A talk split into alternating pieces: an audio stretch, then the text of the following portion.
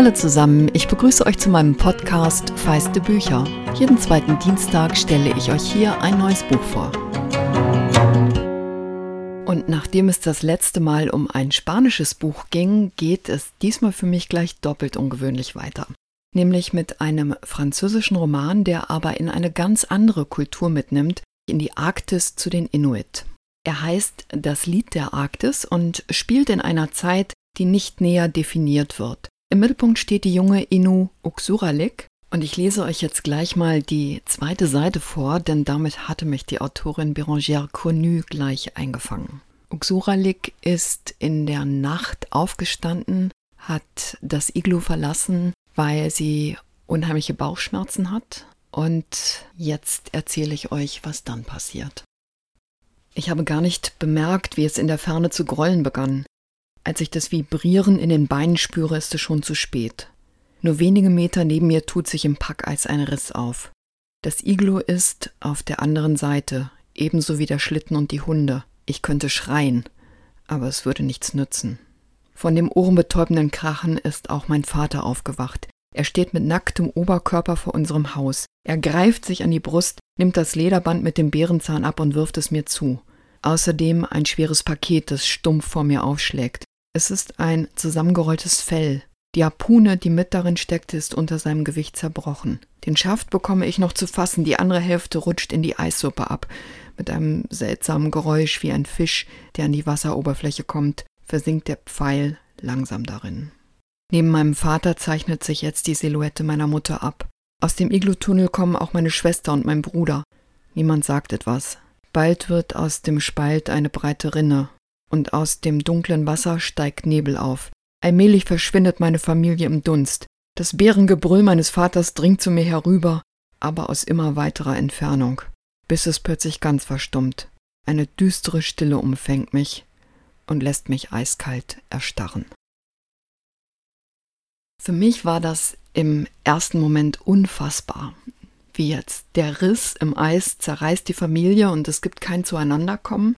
Ich konnte mir das kaum vorstellen und war wirklich fasziniert, wie diese junge Frau, eigentlich ja noch ein Mädchen, am Ende dann doch nicht erstarrt, nicht hadert, sondern ihr Schicksal annimmt, aufbricht und nicht nur in diesen nächsten Tagen, sondern überhaupt im Leben immer wieder tut, was sie tun muss, um zu überleben. Mit ihr auf dem Eis ist Ikasuk, die beste Hündin ihres Vaters, und ein Rudel vier junger Rüden, bei denen man sofort spürt, dass von denen mindestens so viel Gefahr zu erwarten ist wie Hilfe. Ich bin in diesem Buch immer wieder im besten Sinn über Sätze gestolpert, etwa am Anfang, als sie sagt, ich bin jetzt seit drei Tagen auf den Beinen, mein Körper besteht nur noch aus Schmerzen und Hunger. Ich habe mich gezwungen, an nichts zu denken und so die Kraft gefunden, bis zu dieser Insel zu gehen. Das musste ich erstmal einen Moment sacken lassen, dass Gedanken hinderlich sein können, statt voranzutreiben, dass sie Kraft kosten können. Und solche kleinen Dinge, die so gar nicht äh, zu meinem Alltag und meinem Weltwissen passen, tauchen in diesem Buch immer wieder auf und ich finde es sehr spannend. Es ist eine Geschichte vom Erwachsenwerden, wobei wir Uxuralik schließlich durch ihr ganzes Leben begleiten. Es ist aber auch ein Abenteuerroman von wirklich archaischer Wucht. Eine Liebesgeschichte, eigentlich sogar zwei, und eine Kulturgeschichte, denn Connu beschreibt nicht nur das nomadische Leben, sondern auch die Mythen, wie die Gemeinschaft organisiert ist, wie mit Verbrechen umgegangen wird, wie mit Erkrankungen umgegangen wird. Und sie erzählt auch von schamanischen Traditionen, denn Uxuralik wird da eine ganz besondere Entwicklung erleben. Es ist eine sehr ungewöhnliche Erzählung, die ich so noch nie gelesen habe und ich sag's ja gern dazu, mein Freund hat das ganz ähnlich empfunden und meinte, du musst das allein schon deshalb vorstellen, weil es eine Geschichte ist, die sich ganz frisch anfühlt.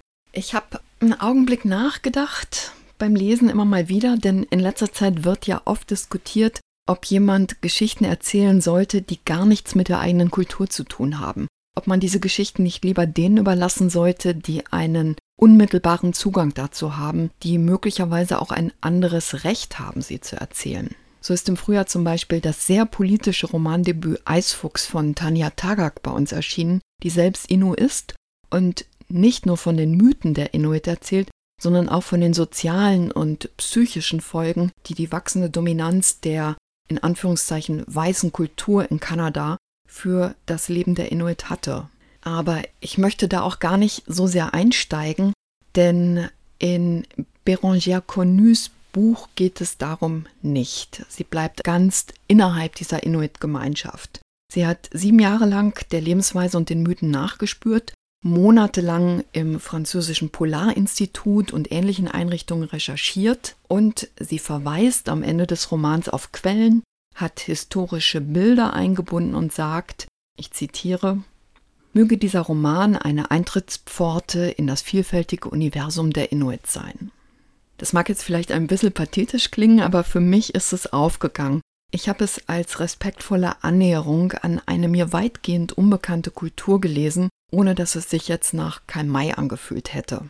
Neben dieser ethnologischen Annäherung steht Connu vielleicht in einer Tradition des Nature Writings. Eine Geschichte, in der die Natur selbst zu einer Art Protagonistin wird. Und hier ist es vor allem die Unberechenbarkeit des Eises. Da heißt es zum Beispiel an einer Stelle, Eisberge sprechen eine fremde Sprache, schmatzen, plätschern und knacken. Sie sind noch unberechenbarer als das Packeis. Und es gibt dann im Buch einen jungen Mann, der diese Sprache der Eisberge genau lesen kann, der weiß, was die Risse im Eis bedeuten, der ja aus der Beschaffenheit ablesen kann, was diese Berge zu erzählen haben.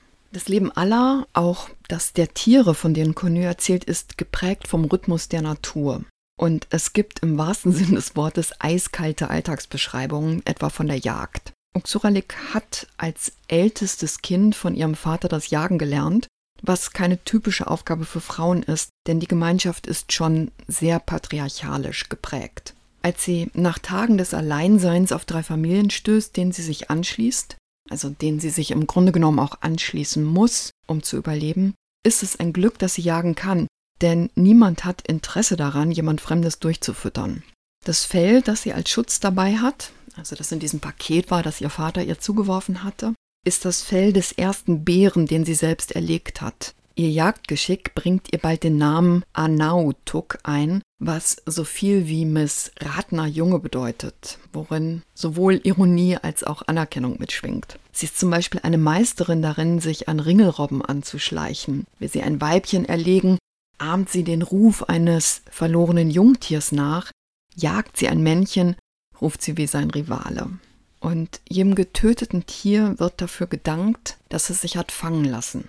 Dieses Leben im Einklang mit der Natur, das hat mich schon beeindruckt und trotzdem ist das wirklich kein Buch, das die Sehnsucht nach dem einfachen Leben heraufbeschwört. Darum geht es wirklich nicht. Das ist eher ein Naturroman von archaischer Wucht. Ihr merkt schon, eine Geschichte, die weit weg ist von unserem Alltag und ich könnte euch noch viel von der Liebe erzählen, die auch noch auftaucht oder von einer Situation, in der Uxuralik vom traumatischen Verlust ihrer Familie eingeholt wird und wie überraschend anders mit den psychischen Folgen umgegangen wird. Aber dieses Buch ist insgesamt so anders, dass ich der Geschichte dann immer noch nicht gerecht würde. Deshalb würde ich sagen, wenn ihr neugierig geworden seid, lest einfach mal in der Buchhandlung eures Vertrauens rein. Es ist ein tolles Buch für kalte Tage. Das Lied der Arktis von Bérangère Connu ist als Hardcover bei Ulstein erschienen und kostet 22,99 Euro. Stefanie Jacobs hat die 254 Seiten aus dem Französischen übersetzt. Und wie immer meine Bitte, wenn euch feiste Bücher gefällt, empfehlt den Podcast bitte weiter. Und wenn ihr Lust habt, euch mit mir auszutauschen, geht das tatsächlich am besten bei Instagram, aber auch gern per Mail an feiste Bücher, Bücher dabei mit ue, at gmx.de.